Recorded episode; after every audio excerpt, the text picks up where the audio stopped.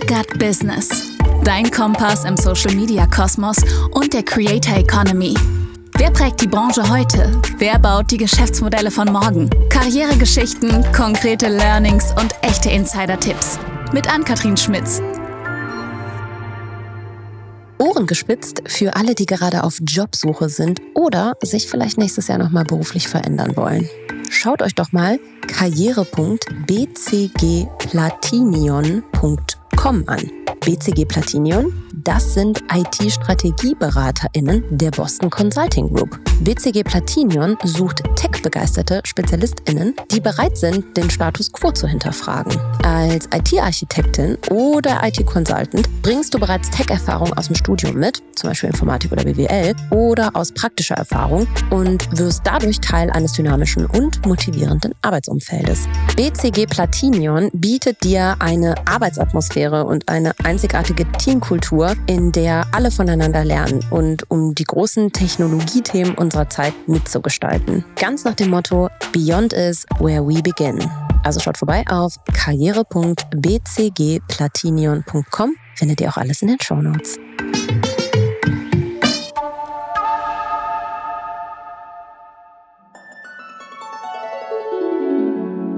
Es ist 2012. Dein Insta-Feed ist chronologisch geordnet. Deine Freunde posten regelmäßig, was sie so essen und Bilder werden direkt in der App mit Filtern wie Early Bird oder Valencia bearbeitet. Videos gibt es so gut wie keine, nur bei YouTube, nur sonst. Ah doch, Kurzvideos bei Wine, sowas wie TikTok, nur zehn Jahre alt. Die ersten Influencer werden groß auf Insta und YouTube, verdienen aber eigentlich nur ein kleines bisschen Geld mit dem Bewerben von Detox-Tees. Life is good. Was ich euch soeben beschrieben habe, waren die Anfangszeiten der Creator Economy. Und ich lade euch heute ein, mit mir auf eine kleine Reise, einen Deep Dive in diese ganz neue Industrie. Denn den Begriff gibt es eigentlich noch gar nicht so lange. Und deswegen habe ich auch das Gefühl, dass vielleicht die ein oder anderen, die im Social Media Marketing arbeiten, noch gar nicht so richtig wissen, was ist denn jetzt alles diese Creator Economy?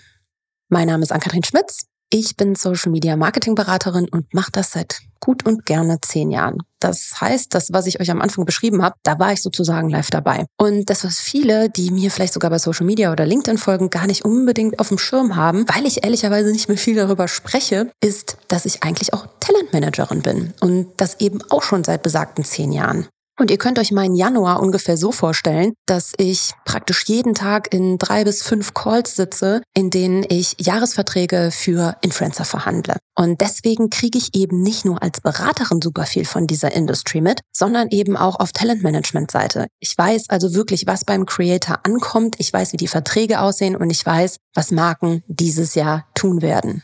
So, und dieses Wissen aus allen Richtungen bringe ich jetzt heute und hier für euch zusammen. Das hat mich echt eigentlich alles an Gehirnschmalz gekostet dieses Mal. Diesem Podcast liegt ein Recherchedokument von mir zugrunde von ungefähr, ich glaube, sieben Seiten. Und das dient nicht nur als Grundlage für diesen Podcast, sondern glaube ich auch, ist wegweisend für das, was dieses Jahr in der Creator Economy abgeht. Und deswegen habe ich mich auch entschieden, diesen Podcast ein bisschen hinauszuzögern und eben nicht irgendwie wie alle anderen so Ende Dezember, direkt Anfang Januar rauszuhauen mit Predictions, sondern das, was ihr heute von mir bekommt, das sind keine Predictions, das sind Facts. Und da ich vor vielen, vielen Jahren auch mal Dozentin an der Hochschule war, nähern wir uns dem Thema jetzt mal ganz, ganz rudimentär von Anfang an. Wir klären ja also erstmal die Grundlagen. Ich habe ja schon eingangs ein Bild gezeichnet, wie es 2012 in dieser noch gar nicht entstandenen Economy eigentlich so aussah. Wachsen konnte man damals übrigens mit seinem Account eigentlich überall schnell, aber die wenigsten konnten das eben als ihren Beruf bezeichnen. Fast Forward, die in Klammern Influencer-Welt der 2010er Jahre, hat sich total verändert. Die globale Social-Media-Landschaft fragmentiert sich eigentlich zunehmend, neue Plattformen haben sich etabliert und einige mussten tatsächlich sogar begraben werden. Die meisten Influencer haben mittlerweile verstanden, dass Detox-Tees und äh, ja sowas wie ähm, Hello Buddy Scusi Mist sind und verdienen mittlerweile aber trotzdem einen Haufen Geld. Und für die meisten Marken ist Influencer Marketing eigentlich nicht mehr aus dem eigenen Marketing-Mix wegzudenken, aus ihren Jahresmarketing-Budgets essentieller Bestandteil geworden. 2023 stieg das globale Budget für Influencer Marketing auf 30 Milliarden US-Dollar. Das entspricht einem Wachstum von 17 Prozent zum Vorjahr. Das heißt, die Economy wächst, Marken geben immer noch und immer mehr Geld für Influencer Marketing aus. Und das krasseste ist eigentlich, und diese Zahl hat mich selber überrascht, in Deutschland haben Marken rund 702 Millionen US-Dollar für Influencer Marketing ausgegeben und wir liegen damit im internationalen Vergleich auf Platz 5. Auch im internationalen Vergleich mit den USA, China und so weiter. Das heißt, Deutschland ist für die Größe und die Creator, die es hervorbringt, hat das ein riesen Geldvolumen. Wer die Quellen für diese Aussagen überprüfen möchte, der kann übrigens gerne in die Shownotes gucken. So, und damit ist eigentlich auch schon die Eingangsfrage, die man sich stellen kann, an dieser Stelle beantwortet. Ja, da liegt noch unheimlich viel Budget in diesem Influencer-Marketing, auch wenn es manchmal so ein bisschen totgesagt wird oder es prognostiziert wird, dass es nicht weiter steigen kann. Das stimmt nicht. Okay, aber wer gehört denn jetzt alles in diese ominöse Creator Economy? Die hat sich in den letzten Jahren nämlich auch stark diversifiziert. Viele klassische Influencer, die sich in den letzten Jahren ja rein durch Werbung finanziert haben, haben mittlerweile eigene Geschäftsmodelle aufgebaut, die von einer eigenen Coffeeshop-Kette über ganze Logistikunternehmen bis hin zu super umsatzstarken D2C E-Commerce Brands reichen. Sogenannte Corporate Influencer posten mittlerweile im Namen ihrer Arbeitgeber und unterstützen damit massiv den HR-Bereich. UGC Creator sind eigentlich ganz normale Leute mit einem geringen Following, die für Marken und deren Social Media Auftritte Content produzieren und dafür bezahlt werden. Früher hat man die übrigens Nano-Influencer genannt. Und dann gibt es als praktische Subkultur zum klassischen Influencer die sogenannten Sinnfluencer, die sich über mehr als ihre Reichweite und kapitalistische Ideen definieren. Sie fokussieren sich zum Beispiel auf soziale und ökologische Themen und wollen vor allem positive Veränderungen in der Gesellschaft anstoßen. Das wird zunehmend auch den NutzerInnen immer wichtiger. Ja, und dann mischen in dieser Creator Economy mittlerweile auch die ganz normalen, in Anführungszeichen, Persönlichkeiten des öffentlichen Lebens statt. Das heißt, MusikerInnen, SchauspielerInnen, ModeratorInnen. Und eigentlich ist es praktisch für jede Person, die öffentlich irgendwie stattfinden will, ja mittlerweile unverzichtbar geworden, seinen Social Media Auftritt zu pflegen. Das sehen wir mal gut, mal schlechter umgesetzt, by the way. So, und eben diese Creator Economy und die darin entstandenen eigenen Marken, Personenmarken, aber auch neuen Geschäftsmodelle sind schätzungsweise rund 250 Milliarden Dollar schwer. So, jetzt kann man sich erstmal denken, boah, tja, diesen, diesen Influencer, dieser Creator Economy, denen geht's ja richtig gut. Und ja, definitiv, das stimmt auch. Allerdings hat eine relativ neue McKinsey-Studie aus 2024 im Auftrag von Business of Fashion herausgefunden, dass die Konsumenten, die ja die Inhalte und die Sachen der Influencer kaufen sollen, mittlerweile zu 68 Prozent sagen, sie sind eigentlich unhappy und nicht zufrieden und überfordert vor allem mit dem großen Volumen an Sponsored Posts und Content, den sie täglich auf Social Media sehen. 65 Prozent haben sogar gesagt, dass sie sich mittlerweile eigentlich tendenziell eher weniger auf Influencer verlassen als die Jahre davor. Und mittlerweile haben Konsumer auch gelernt, dieses Werberauschen so ein bisschen auszublenden. Das heißt, auch die Werbewirkung sinkt. Fleißige Baby Get Business ZuhörerInnen wissen ja auch, dass die Gen Z eigentlich die Generation ist, die die geringste Aufmerksamkeitsspanne mitbringt. Und die liegt aktuell bei nur noch 1,3 Sekunden. Tja, und entlang dieser Zahlen sieht es nicht so rosig aus für die Zukunft des Influencer-Marketings. Und das ist ein Paradoxum, denn Marken wollen anscheinend weiterhin super viel Geld dort ausgeben und tun das auch. Auf der anderen Seite kämpfen aber CreatorInnen damit, dass die Konsumenten, die Nutzer, die Community ihre Beiträge sehr viel weniger gerne anschaut, wenn dort zu viel Werbung stattfindet. Damit sind wir in einer Art Patt-Situation. Und die Challenge ist jetzt, dass Konsumenten eigentlich Influencer müde werden. Wir alle haben gelernt, wie das Business funktioniert. Wir werden täglich mit Links und Codes zugeschmissen und nebenbei sollen wir auch noch nach jeder vierten Insta-Story uns eine Ad reinziehen. Okay, zugegeben, wir kaufen schon auch ganz gerne mal über eine Ad ein. Aber auch die Engagement Rates sind in den letzten Jahren super stark zurückgegangen. Und zwar seit 2020 im Schnitt um 30 Prozent. Die Reichweiten werden gefühlt alle drei Tage beschnitten und so richtig weiß eigentlich niemand warum. Ob ein TikTok viral geht, tja, das kann man in der Regel vorher nie wirklich predikten. Vor allem nicht, wenn es ein gesponsertes ist. Und dafür versuche ich euch heute konkrete Lösungsansätze mitzugeben. Aber konkrete Lösungsansätze sind auch häufig im Social Media Bereich Inspiration, die ihr euch hier holen könnt. Und die bekommt ihr nicht nur von mir, sondern auch von denen, die es wissen müssen, weil sie es täglich machen. Und das sind die CreatorInnen. Ihr werdet also Statements von Kamuschka hören, von Niklas und David und von Lara Sophie Bourtour. Die wird wahrscheinlich dieses Jahr noch die größte deutsche Frau auf LinkedIn werden. Also, let's go. Die schnell wachsenden Accounts, es gibt sie noch.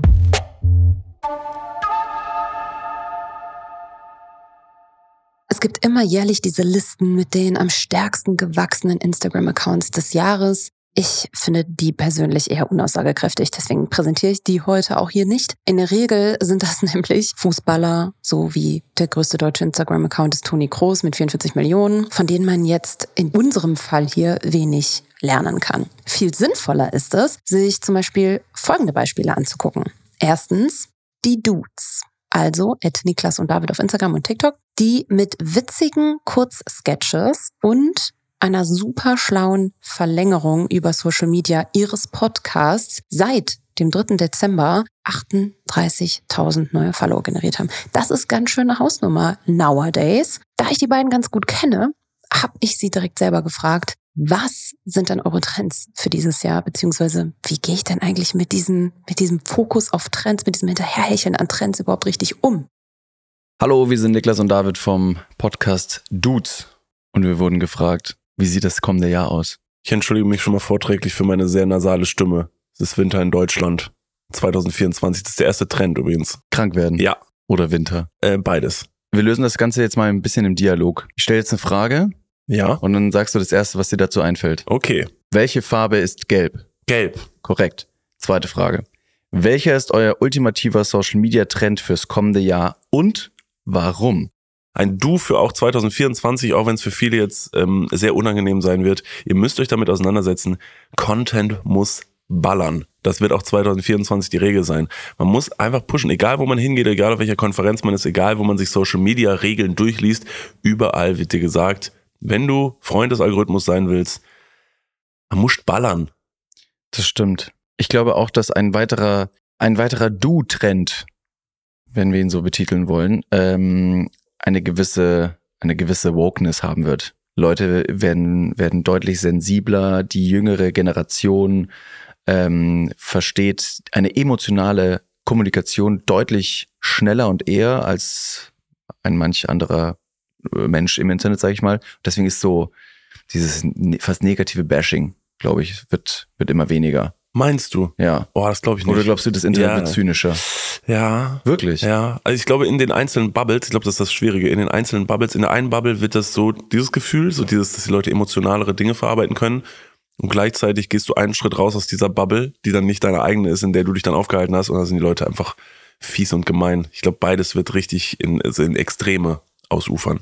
Also, liebe Leute, choose your bubbles. Ja.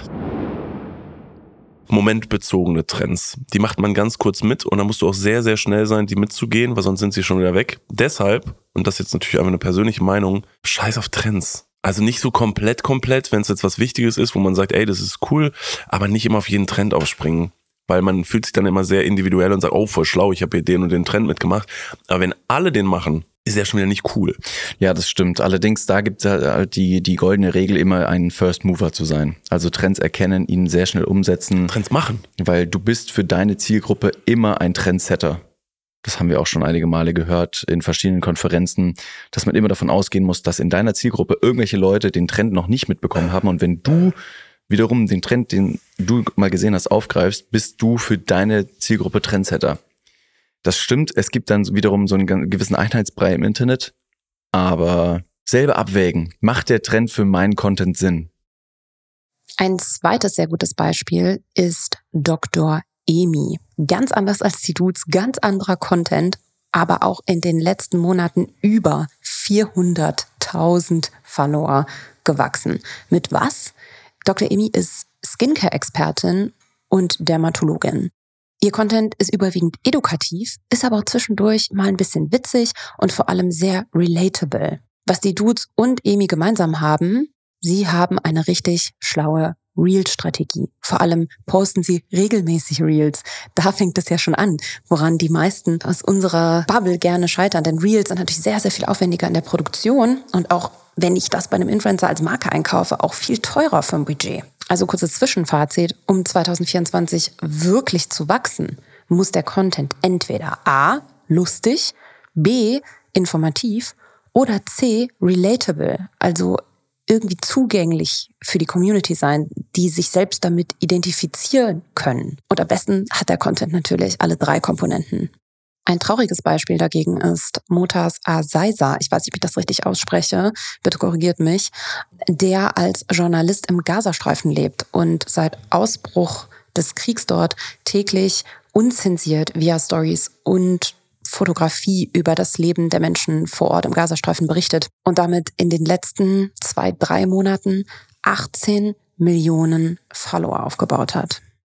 Bei all diesem Fetisch auf Wachstum, es lohnt sich 2024 wieder mit kleineren Accounts zu arbeiten. Creator mit 10 bis 100.000 Follower Spanne liegen nämlich wieder im Trend. Und zwar, weil sie eine durchschnittliche Engagement Rate von 9% haben. Bei Mega-Influencern, also alles so ab Millionengröße, liegt die derzeit nämlich nur noch bei 2%. Also überlegt euch, was sind eure Kampagnenziele? Ist es die Masse? Ist es Branding? Ist es Awareness? Oder ist es wirklich Umsatz und Sales? The New Wave of Influencers in 2024. Warum habe ich das jetzt auf Englisch gesagt? Keine Ahnung, ich fand das klang cooler. okay, der Trend innerhalb der Creator Economy und auch vor allem im Zuge von TikTok geht ganz klar zu ungeschönterem Content, zu ungeschnittenerem Content, to more quirky and vulnerable and less polished Inhalt. Quelle bis noch so Fashion. Um, at least vielleicht auch einfach Witzigkeit und Authentizität wieder, auch wenn das ein blödes Passwort ist. Ihr wisst, was ich meine. Logisch, viele der großen Accounts und deren täglicher Lifestyle, der könnte nicht weiter von der eigenen Community entfernt sein mittlerweile. Ich gebe euch mal ein Stichwort Neureich. Zum Beispiel mit dem Heli zum Skifahren fliegen statt den Lift nehmen. Ja. Äh, Creator verlieren halt so zunehmend das Gefühl für die eigene Audience, drehen sich auch in ihrer eigenen politischen und gesellschaftlichen Bubble und mit ihren Ansichten und Meinungen häufig um sich selbst. Und das merken die Leute mittlerweile. Die leben in ihrer eigenen Bubble. Manche würden sagen, ein bisschen weltfremd. Daher nicht verwunderlich, dass sich die Social-Media-NutzerInnen verstärkt ja, in Nischen besser unterhalten und aufgehoben und vor allem auch gesehen fühlen und damit das Engagement kleinerer und spezieller Accounts hochhalten. Ich habe es anfangs gerade schon gesagt, es lohnt sich mit Creatern zu arbeiten, die vielleicht so zwischen 10 und 100k Follower haben. Um ehrlich zu sein, das ist jetzt absolut nichts Neues, aber die Entwicklung zeichnet sich vor allem in den letzten zwei bis drei Jahren ab und erreicht wahrscheinlich dieses Jahr ihren Höhepunkt. Allerdings springen diese oder diese New Wave of Influencer dieses Jahr auch von den besagten Nischen eigentlich auf alle Kategorien über. Und vor allem entwickeln sie sich aus ihrem kleinen Following hin zum Massive Following. Das hätte es, um ehrlich zu sein, vor einigen Jahren noch gar nicht gegeben. Also Menschen, die nicht dem perfekten Schönheitsideal entsprechen oder die einfach nur witzig sind oder sie selbst sind und sehr ungeschönt sich selbst und ihr Leben zeigen, das, das wäre vor einigen Jahren nicht so gut angekommen. Ein paar Beispiele. At Skincare, wir alle kennen ihn wahrscheinlich, ein Mann, der durch seine unperfekte Art und ich sag mal Mut zu pickeln und Co. langsam aber sicher die, ich will nicht sagen die größte Beauty-Community um sich geschart hat auf Insta und TikTok, aber der hat vor kurzem, ich glaube gestern oder heute stand 14. Januar, die eine Million Follower-Marke geknackt. Mein absolutes Lieblingsbeispiel ist aber aktuell der Gestart Guy. Der parodiert nämlich als sein alter Ego Constance die Welt der Superreichen. The Irony zu seinen Werbekunden zählen mittlerweile Audemars Piquet, also diese super teure Uhrenmarke, und im Schnitt erreichen seine TikToks über 300.000 Views. If he calls a week-long trip to Mykonos a vacation à la poubelle, if he plays padel and talks about how it's the fastest growing sport in the world, bah, à la poubelle. If he makes fun of Nepo babies, but is still breastfed by his childhood nanny, à la poubelle. If he is not as kind and generous to staff and servers as he is to his own loved ones, à la poubelle. If he takes part in a weekly poker night or banya session with the boys, à la poubelle. If he thinks his two pairs of summer walks makes him a Laura Piana VIC, à la poubelle. If he brokers deals between family offices and overvalued secondary shares of startups. If he must call one of his parents before making financial decisions. greater than the value of the average foot massage. If he compares himself to Kendall Roy and thinks succession has anything to do with his own life. If his ex and mother still talk à la poubelle, and if he talks about how hard he works, but wakes up at 11, has a three hour boozy lunch, and calls it a day before he's had the chance to send two emails. Ah, c'est directement à la poubelle. Ach, ich liebe Social Media. So, wer mit dieser New Wave of Influencer arbeiten möchte, muss allerdings sein Playbook ändern. Diese Talents arbeiten anders und die verlangen auch von Marken eine andere Art der Zusammenarbeit als diese ganzen klassischen Creator. Also, was gibt's zu beachten? Don't try to control creativity. Mein Tipp, lass die Creator selbst ein Konzept für ein Produkt, für eine Launch-Kampagne oder whatever schreiben. Damit wissen beide Seiten grob, was auf sie zukommt, Stichwort Brand Safety. Aber sie kennen eigentlich ihre Audience am besten. Schnelle oder gar keine Freigabeschleifen, da gehe ich später nochmal drauf ein. Content-Schwerpunkt jeder Kooperation, Video. Und relax. Diese Creator werden nicht all deine Werbeversprechen in einen Content-Piece quetschen können. Vielleicht finden sie sogar eigene Talking Points, auf die du als Marke selber vielleicht noch gar nicht gekommen bist. Attention please, preislich können solche Accounts nicht nur wegen dem in der Regel sehr hohen Engagement sondern auch aufgrund ihrer Nische, in der sie sitzen, mehr Geld und Budget für die einzelnen Leistungen verlangen als so ein Massive Beauty Fashion Lifestyle Creator. Das muss man auf dem Schirm haben. Zum Vergleich, im klassischen Journalismus haben ja zum Beispiel auch Special Interest Zeitschriften auch einen höheren Anzeigenpreis als Massenblätter, ja. Das sollte man bei der Budgetplanung dieses Jahr auf jeden Fall berücksichtigen und es bringt meiner Meinung nach auch nichts zu versuchen, diese Creator krass runterzuhandeln. Creator gleich Community gleich Cash. Creator werden zunehmend unabhängiger vom Werbekunden. Und das nicht nur aufgrund der eigenen Businesses, die die bauen, sondern zunehmend, weil mehr Menschen bereit sind, für den direkten Content ihrer Creator zu bezahlen. Das ist echt ein komplexes Thema. Deswegen, das wäre ein Podcast an sich nochmal. Können wir gerne machen dieses Jahr.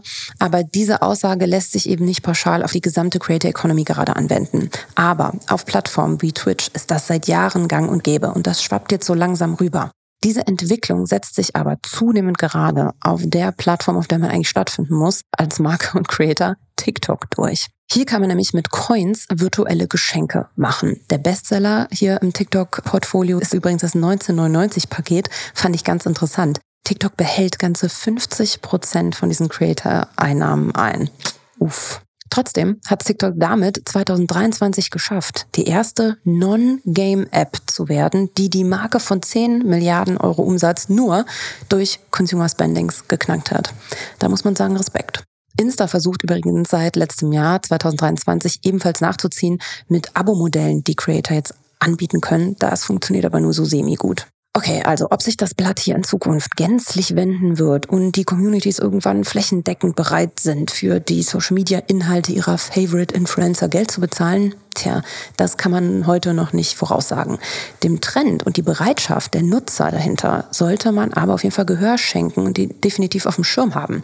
Für Creator bedeutet das eine neue Einnahmequelle, ganz platt, die es sich zu testen lohnt. Und für Marken wird es in Zukunft noch schwerer, die passenden Testimonials für ihre Produkte zu finden, denn Creator könnten es irgendwann nicht mehr nötig haben. Und wenn jetzt die Augen rollt und sagen, ja, wann soll das denn der Fall sein, Anni?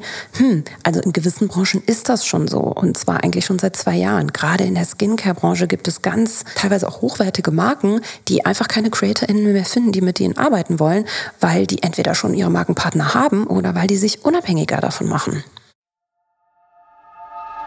How to work with Creator in 2024 successfully fast.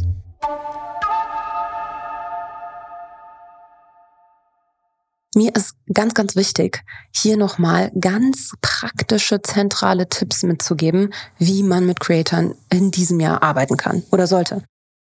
Die maximale Länge eines Briefings. Wie sage ich es jetzt diplomatisch? Ganz offen gesprochen, ich habe häufig 20 Seiten lange Briefings auf dem Tisch, die ich an ein Talent weitergeben soll. Die bittere Wahrheit ist, die lesen das eh nicht. Das heißt, brecht eure Briefings auf zwei Seiten runter. Nur die zentralsten Infos und vor allem Do's and Don'ts. Das hilft immer total. Was man machen kann, ist eine zusätzliche Seite mit Beispielen und oder einem Look and Feel. Das hilft dann, eine gemeinsame Erwartungshaltung schon vor der kreativen Umsetzung festzulegen. Korrekturen. Mein Lieblingsthema. No front. Aber ich frage mich, wann Marken das denn endlich verstehen, dass wenn man ein bereits gedrehte Story oder Reel zur Abnahme schickt und nicht innerhalb von 48 Stunden spätestens eine Freigabe erhält, beziehungsweise eine Korrekturschleife einbauen soll. Und die soll dann im selben Look and Feel, und mit Look and Feel meine ich im selben Setting, mit denselben Haaren, mit demselben Oberteil und so weiter, weil anders lässt es sich ja nun mal nicht schneiden, äh, nachliefern soll. Ja? Dann kommen häufig so Sachen wie, ach ja, kannst du einfach noch was mal äh, dazu aufsagen oder so. Nein, das funktioniert natürlich in der Praxis nicht. Überlegt also als Marke, ob das wirklich so wichtig ist. Und seid euch bewusst, dass Creator auch nur Menschen sind, die im Zweifel im zweiten Anlauf zwar mehr Werbeversprechen reinquetschen können, dafür aber weniger authentisch und schön in der Umsetzung werden. Das frustriert nämlich schnell beide Seiten. Ich finde, die fairste Lösung ist, wenn da etwas falsch aufgesagt worden ist oder es kleine Korrekturen gibt, dann löst das doch durch Texteinblendungen. Fertig. Reichweiten sicherstellen. Größter Painpoint ist eigentlich fast unmöglich. Ich hatte jetzt vor zwei Wochen eine Marke, die eine ganz tolle Idee hatte. Und zwar, wenn der Creator, und das sollte vertraglich festgehalten werden, die vorher festgelegte Reichweite nicht erreicht, dann muss er entweder so viel Content nachliefern, bis diese erreicht ist, oder er so selbst Geld in die Hand nehmen und seinen eigenen Content damit paid boosten. Ich bin fast vom Stuhl gefallen. ich spare mir jetzt den Aufreger an der, an der Stelle und äh, die, die weite Ausflucht in, wie authentisch ist denn überhaupt da noch Werbung im Internet. Aber so ein gemeinsamer Boost ist ja eigentlich gar nicht so dumm. Wir haben damit in den vergangenen Jahren eigentlich super Erfahrungen gemacht. Also lieber mit weniger Creatoren arbeiten und dafür das gesparte Budget auf Paid Social legen und über den Account des Creators ausspielen. Das heißt, Creator macht eine Story oder ein Reel und ihr pusht über seinen Account mit Paid-Anzeigen. Das wirkt dann trotzdem authentisch. Das ist auch authentisch, weil der Beitrag einfach nur mehr Leuten ausgespielt wird. Also auch den Leuten, die dem Creator noch gar nicht folgen. Hat also für beide nur Vorteile und garantiert dann eigentlich die maximale Reichweite.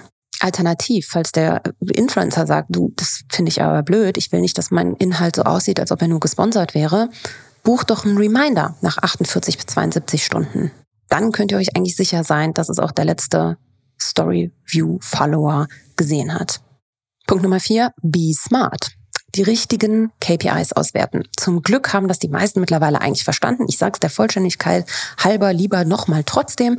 Wer bei der Kampagnenplanung nur auf Followerzahl und Likes schaut, tja, der ist meines Erachtens verloren. Marken wollen Resultate sehen, das ist klar. Aber bei zwei Influencern, die anhand ihrer Metriken auf dem Papier, in Anführungszeichen, gleich aussehen, können komplett unterschiedliche Ergebnisse liefern. Marken werden aber zunehmend besser, da die richtigen KPIs auszuwählen und in den Kontext zu effektivem Branding und Sales zu setzen. Je nach Kampagnenziel versteht sich.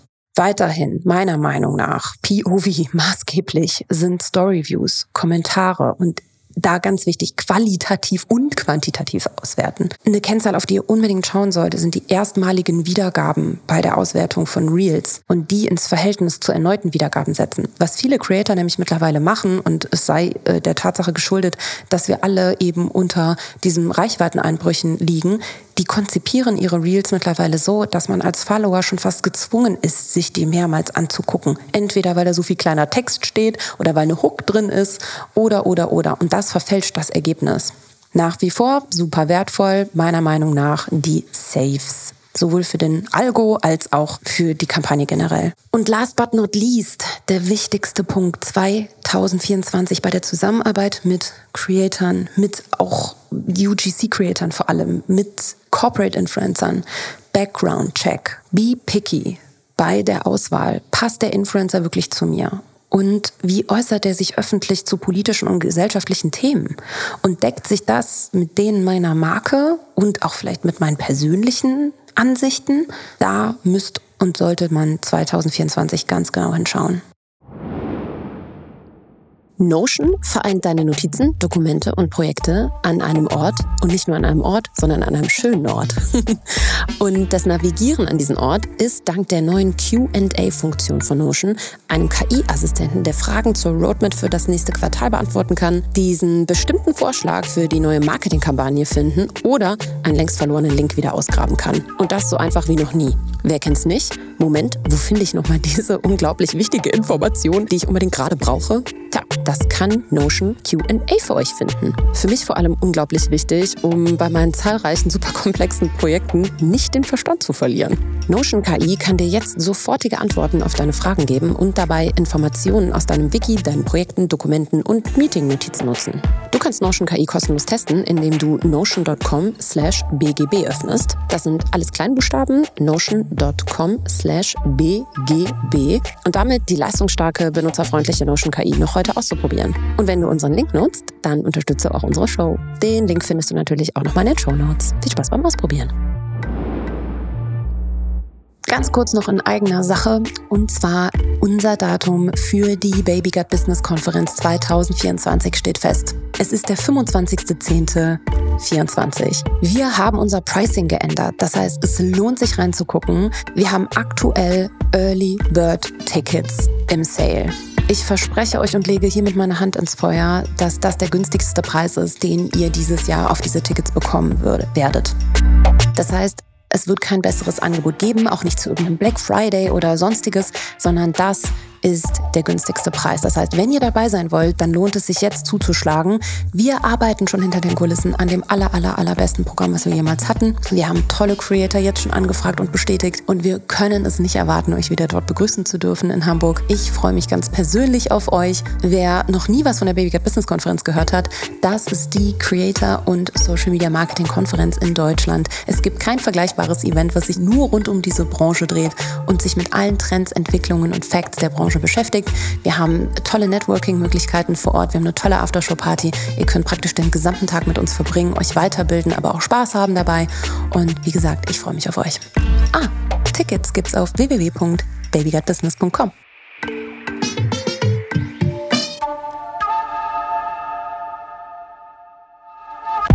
Full focus on community. Ich habe das in wirklich jedem meiner Vorträge letztes Jahr gehabt und ich versuche ja immer, keine Ahnung, wie meine Keynote, ob ihr schon mal alle eine Keynote von mir gesehen habt, wahrscheinlich nicht, aber ich versuche eigentlich immer bei meinen Präsentationen dem Social Media Marketing Jahr, dem jeweiligen, eine Überschrift zu geben. Und dazu gibt es, wird es dieses Jahr noch einen separaten Podcast geben mit ganz vielen Stimmen aus der Industrie. Aber letztes Jahr war das eben Community. Warum? Jetzt denkt ihr, ja, ist nur das Buzzword Annie Community ist doch klar. Ja, Moment, aber warum ist das so klar und warum muss das noch viel mehr in den Fokus gerückt werden? Weil es ist gar nicht so einfach, eine Community aufzubauen. Vor allem für Marken nicht. Für alle Teilnehmer dieser Creator Economy ist das essentiell. Ich finde, man muss da so ein bisschen in die Historie schauen. Wir befinden uns derzeit in einem starken Wandel, was das Prinzip der Gestaltung der Social Media Feeds angeht. Siehst du eigentlich noch wirklich überwiegend, was in deinem Feed den Content von Personen, die du wirklich selbst aktiv abonniert hast, also wirklich sehen willst. Wenn ich das bei meinen Vorträgen frage, dann hebt fast keiner mehr die Hand. Und die meisten antworten nämlich einfach ganz klar mit Nein. Ja, warum ist das so? Zu Beginn der Social Media Ära, bla bla bla, ich sag's nochmal, war der Feed eben chronologisch sortiert. Das heißt, wer wann was gepostet hat, hat das eben auch zuerst gesehen. Diese Sortierung wurde von Algorithmen abgelöst, die diesen chronologischen Feed dann durch Vorlieben, in Anführungszeichen, der jeweiligen Nutzer aussortiert haben.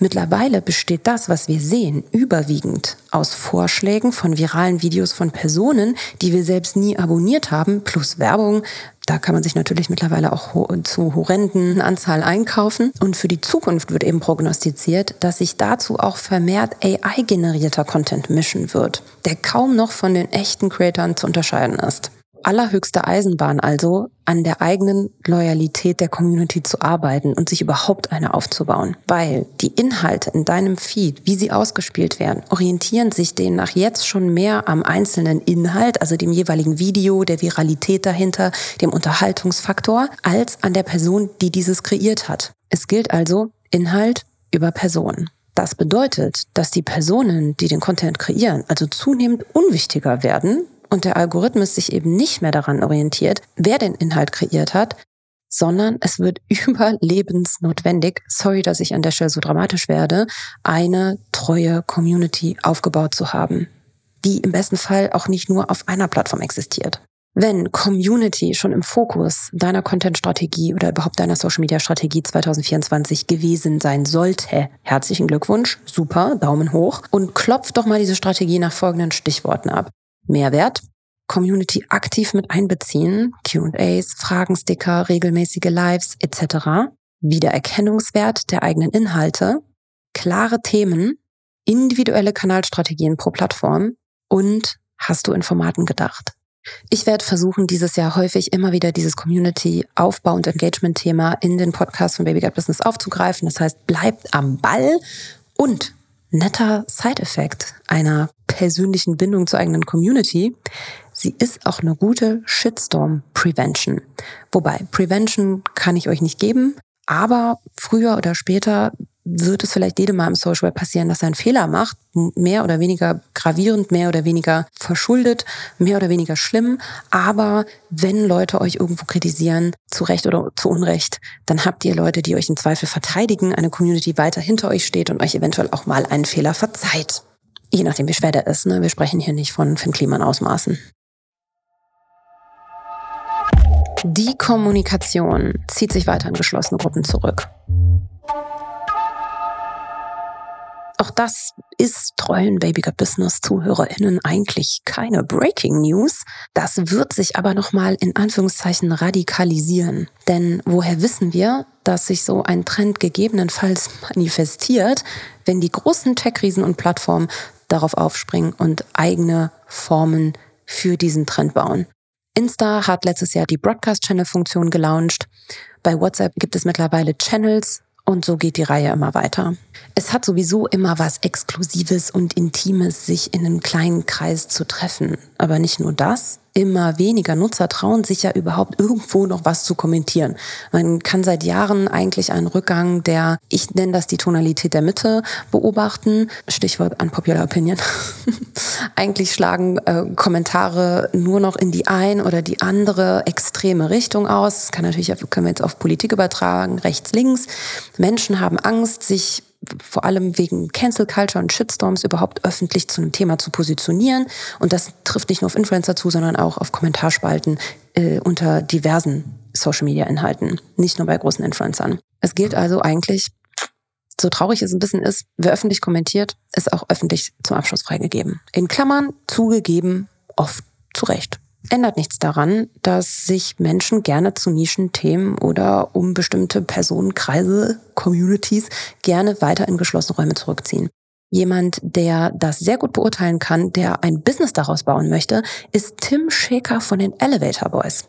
Der hat schon in KW 2 2024 seine App Kondo gelauncht, die genau in diesen Trendnische reinschlägt.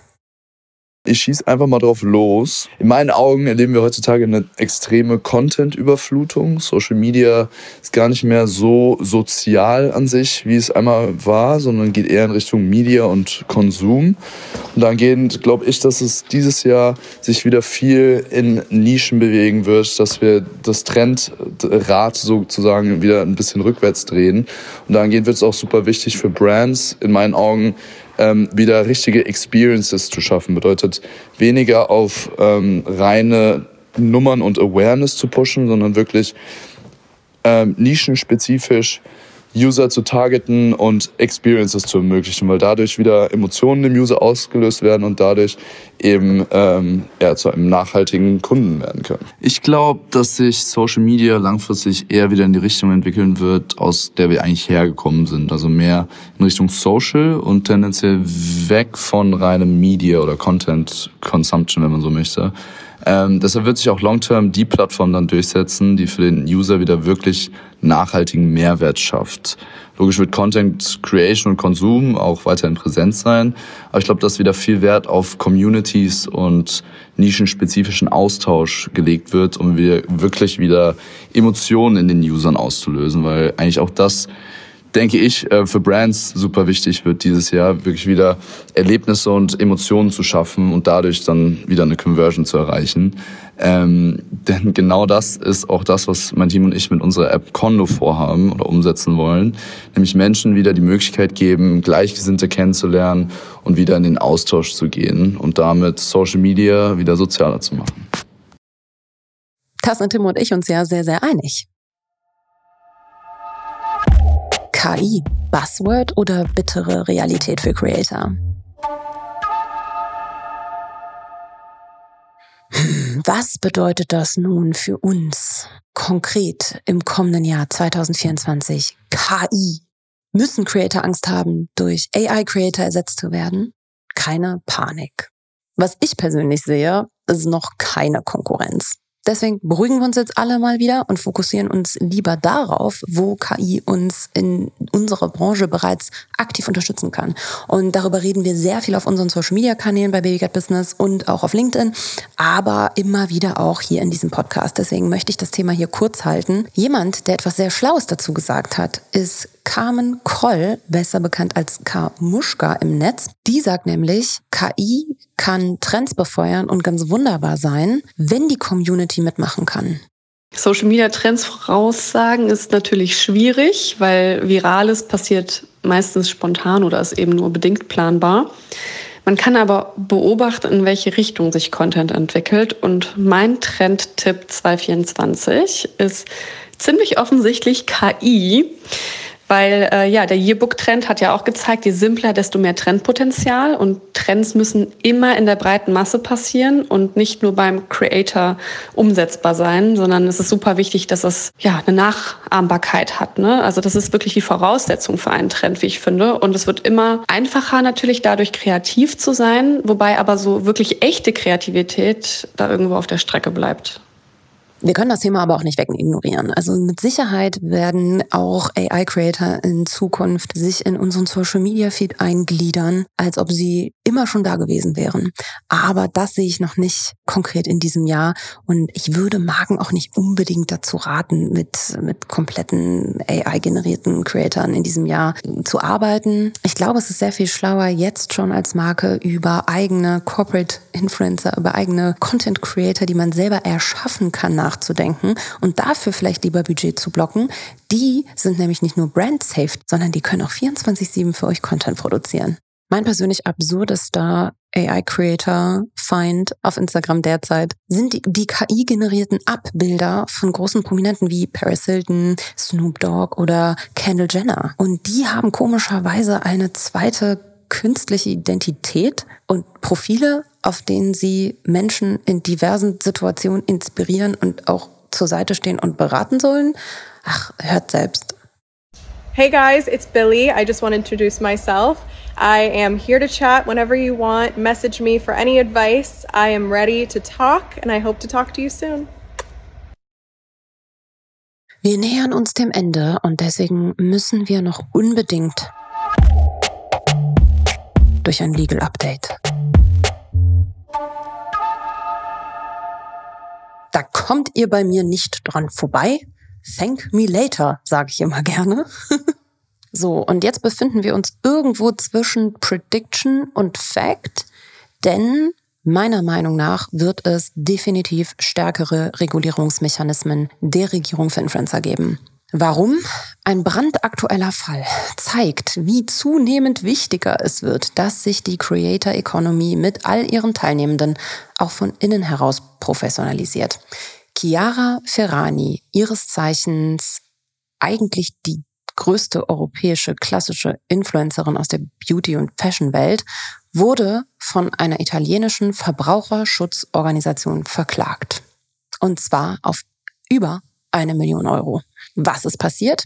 Chiara hat gemeinsam mit einem Kuchenhersteller limitierte Torten vertrieben, deren Erlös anteilig an eine Kinderkrebsstation gespendet werden sollten. Das ist dann aber nie passiert. Daraufhin wird ihr unlauterer Wettbewerb vorgeworfen.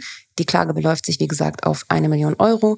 Chiara muss jetzt nicht nur finanziell richtig bluten, sondern hat auch einen sehr handfesten Shitstorm am Hals, der sie, Stand heute, 14. Januar, schon knapp über 300.000 Follower gekostet hat. In Klammern, sie hat 30 Millionen gehabt. Es fällt nicht allzu schwer ins Gewicht. Trotzdem, die negative Presse ist international hinter ihr her. Der Aufschrei ist riesig. Und Moment mal, unlauterer Wettbewerb. Das kennen wir doch auch seit Jahren aus Deutschland. Wie wichtig nämlich die richtige Werbekennzeichnung zum Beispiel ist, haben eigentlich fast alle mittlerweile verstanden.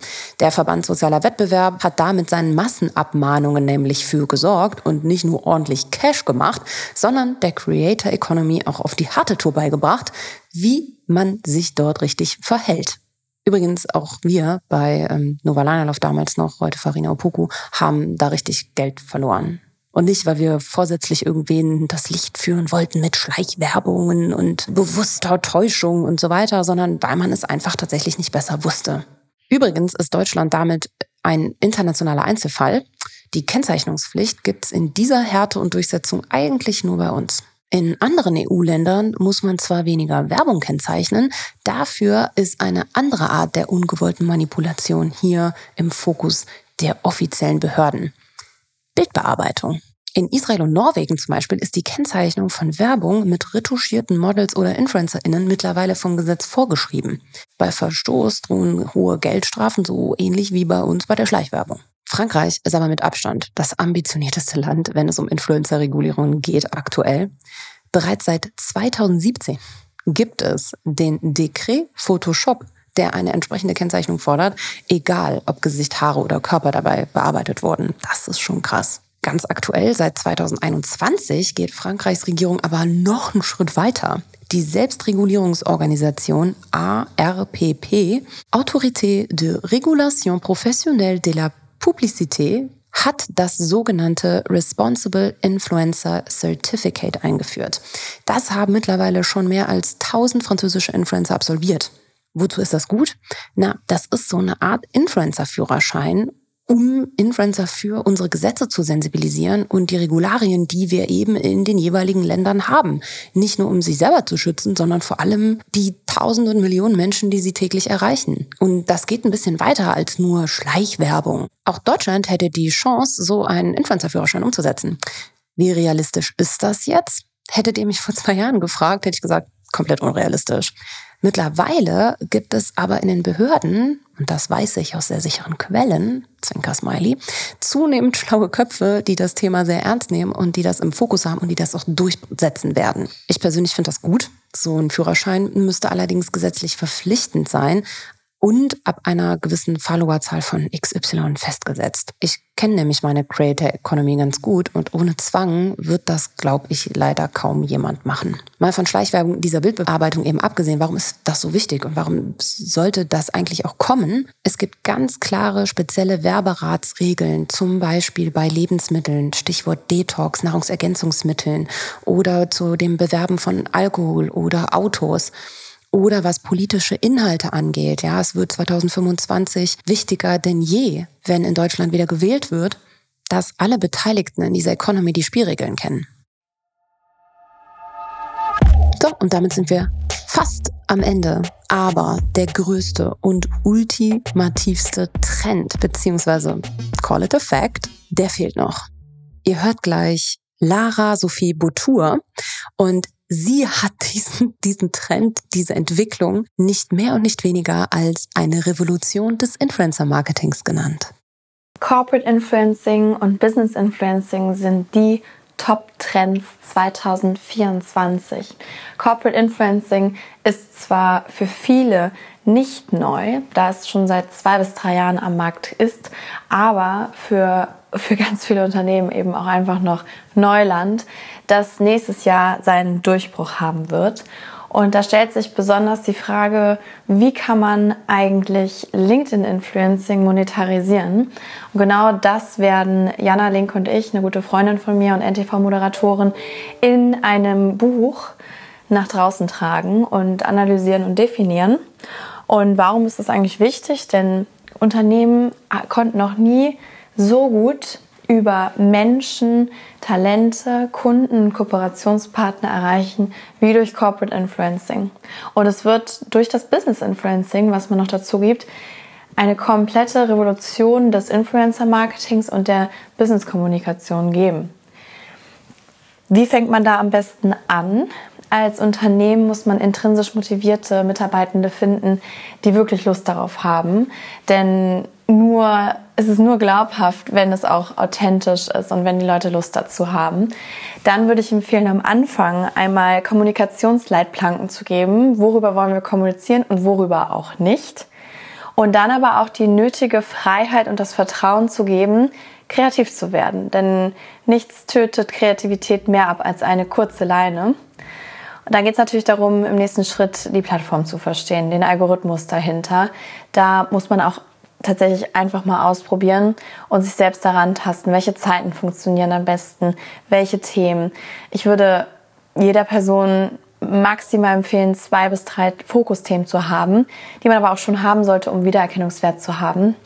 Und dann geht es darum, natürlich regelmäßig zu posten, keinen Link im Posting haben, Kommentare zurück kommentieren, um Traffic zu erzeugen, ähm, keine Inhalte teilen, weil die Plattform neues Wissen haben möchte, immer eigene Beiträge schreiben und was auch ziemlich wichtig ist, ist eine gute Mischung aus persönlichem Content zu haben und Themen. Also genau diese gute Balance macht es aus, auch zwischen der Person selber und dem Corporate. Es darf weder zu sachlich sein und eine Studie nach der nächsten sein, noch äh, zu emotional und privat. Und das macht es dann am Ende erfolgreich. Also mit den beiden Trends ist für mich die Plattform des Jahres 2024 ganz klar LinkedIn. So, und ich kann mich Lara nur anschließen. Für mich sind Corporate Influencer der ultimative Supertrend dieses Jahres, der sich jetzt erst richtig entfaltet, richtig entwickelt, richtig durchsetzen wird, weil Unternehmen so langsam verstanden haben und dieses Jahr tatsächlich dafür auch Budget frei machen werden, wie wichtig es ist, die eigenen Mitarbeitenden zu Influencern zu machen. Ich würde sogar noch weitergehen. Ich würde sagen, ohne richtig gute Corporate Influencer wird es in den nächsten fünf Jahren schwer für Unternehmen schwer. Warum? Weil sie einfach keine guten, motivierten und qualifizierten Mitarbeitenden mehr finden werden. Weil die nämlich von denen abgeworben werden, die ganz transparent Einblicke geben und die die Personen, für die letztendlich gearbeitet wird, in den Vordergrund stellen, nicht mehr nur die Marke. Und ich will an der Stelle gar nicht flexen, aber ich bin mir da so sicher, weil Nein, ich bin mir nicht sicher, ich weiß das, weil ich schon Ende letzten Jahres gemerkt habe und er wieder sehr viele Anfragen zu diesem Thema hatte, ähm, unter anderem von der Lufthansa, unter anderem von der M, also wirklich großen, großen Unternehmen, die mich in, in, zu sich geholt haben, um dort ähm, Vorträge zu halten, wie das richtig aussehen kann, wie das auf gar keinen Fall aussehen darf und vor allem Fragen beantworten, wie ähm, wie ist denn dann die Balance von so einem Corporate Influencer zwischen persönlich und Business-Themen? Wie weit darf das reichen? Ähm, wie kontrolliere ich das auch? Wie halte ich das nach als Arbeitgeberin? Steht das bald sogar im Arbeitsvertrag? Wo steht das? Wie müssen Corporate Influencer vergütet werden ja auch? Also irgendwie diese Mehrarbeit nach außen hin, die muss ja auch irgendwo honoriert werden. Wie machen das andere Unternehmen? Und vor allem, wie lege ich Social Media Guidelines fest? Was muss da drin stehen? Wie setze ich die durch? Wie stelle ich sicher, dass viele hunderte von Mitarbeitenden die auch lesen und verstehen und umsetzen? Und das sind alles ganz, ganz viele Fragen, die werden 2024 brandheiß, brandaktuell und die müssen beantwortet werden. Ich würde nämlich auch noch einen kleinen Schritt weitergehen als die Lara, die sich jetzt sehr auf LinkedIn bezogen hat. Bisfluencer werden eigentlich alle Plattformen erschließen, früher oder später. Das heißt, es wird natürlich auch aus dieser LinkedIn-Bubble überschwappen auf Instagram und TikTok und Co. Und ich freue mich drauf, weil ich mich interessiert dieser Content und ich glaube viele von euch da draußen auch, denn ich pflege da schon äh, häufiger äh, Inhalte zu publizieren bei Instagram und ich merke immer, wie das sehr gut ankommt und wie durstig auch viele nach diesem nach diesem Wissen sind. Wenn ihr als Marke jetzt sagt, hey, wir brauchen Corporate Influencer im nächsten Jahr, dann meldet euch doch im Zweifel auch bei uns bei Babycat Business. Wir sind happy, euch mit einem Vortrag oder auch mit Workshops im Team zu unterstützen. Und damit verabschiede ich mich vorerst für diesen Podcast von euch. Ich hoffe, das hat euch was gebracht. Ich bin mir ganz sicher, ich habe alles gegeben für euch diesmal. Und ähm, ja, hört euch den gerne Mitte des Jahres vielleicht sogar nochmal an. Der wird wahrscheinlich sogar sehr sicher das ganze Jahr über relevant bleiben. Bis nächste Woche.